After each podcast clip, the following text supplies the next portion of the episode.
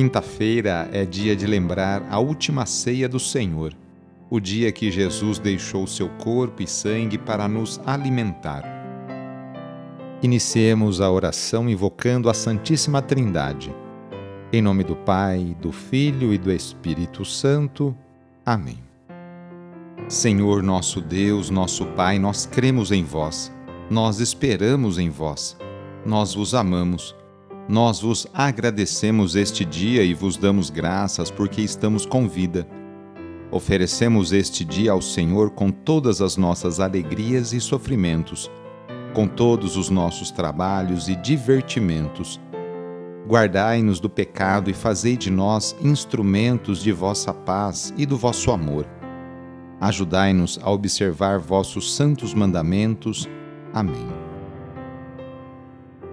Quinta-feira, dia 3 de fevereiro, o trecho do Evangelho é escrito por Marcos, capítulo 6, versículos de 7 a 13. Anúncio do Evangelho de Jesus Cristo segundo Marcos. Naquele tempo, Jesus chamou os doze e começou a enviá-los dois a dois, dando-lhes poder sobre os espíritos impuros. Recomendou-lhes que não levassem nada para o caminho, a não ser um cajado nem pão, nem sacola, nem dinheiro na cintura. Mandou que andassem de sandálias e que não levassem duas túnicas.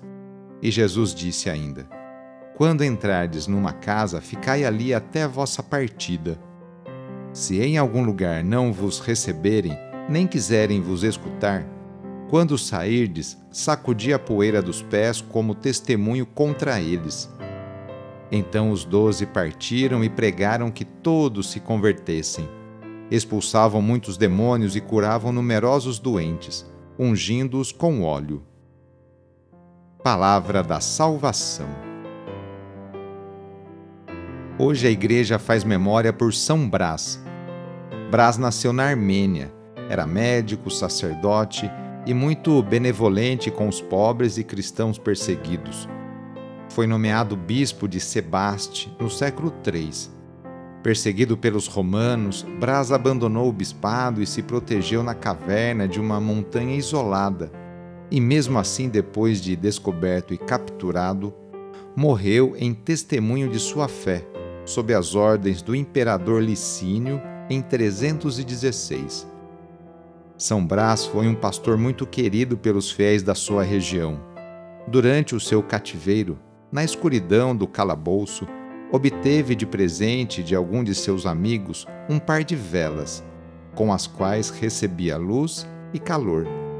Por isso que na sua foto, na sua imagem nas igrejas, este santo aparece portando duas velas. A tradição da bênção de São Brás, ou a bênção da garganta, que se faz cruzando duas velas sobre a garganta, se atribui a um milagre que o santo fez em vida. Quando curou uma criança que estava quase morrendo, ela estava engasgada, com uma espinha de peixe na garganta. Hoje quero dar a bênção de São Brás, a bênção para a sua garganta. Mas antes eu quero abençoar a sua mão, porque na hora da bênção oficial você vai colocar as suas mãos na sua garganta. Abençoai, Senhor nosso Deus, pelos méritos de nosso Senhor Jesus Cristo, pela intercessão de Maria e de São Brás, abençoai as suas mãos. Fazei de todos nós uma fonte de bênçãos para aquelas pessoas que você se encontrar hoje. Amém? Assim seja. Em nome do Pai, do Filho e do Espírito Santo. Amém. Agora coloque as mãos na sua garganta ou se você tiver um filho recém-nascido ou uma filha recém-nascida ou ainda pequenininhos, coloque uma mão na sua garganta e a outra mão na garganta dele.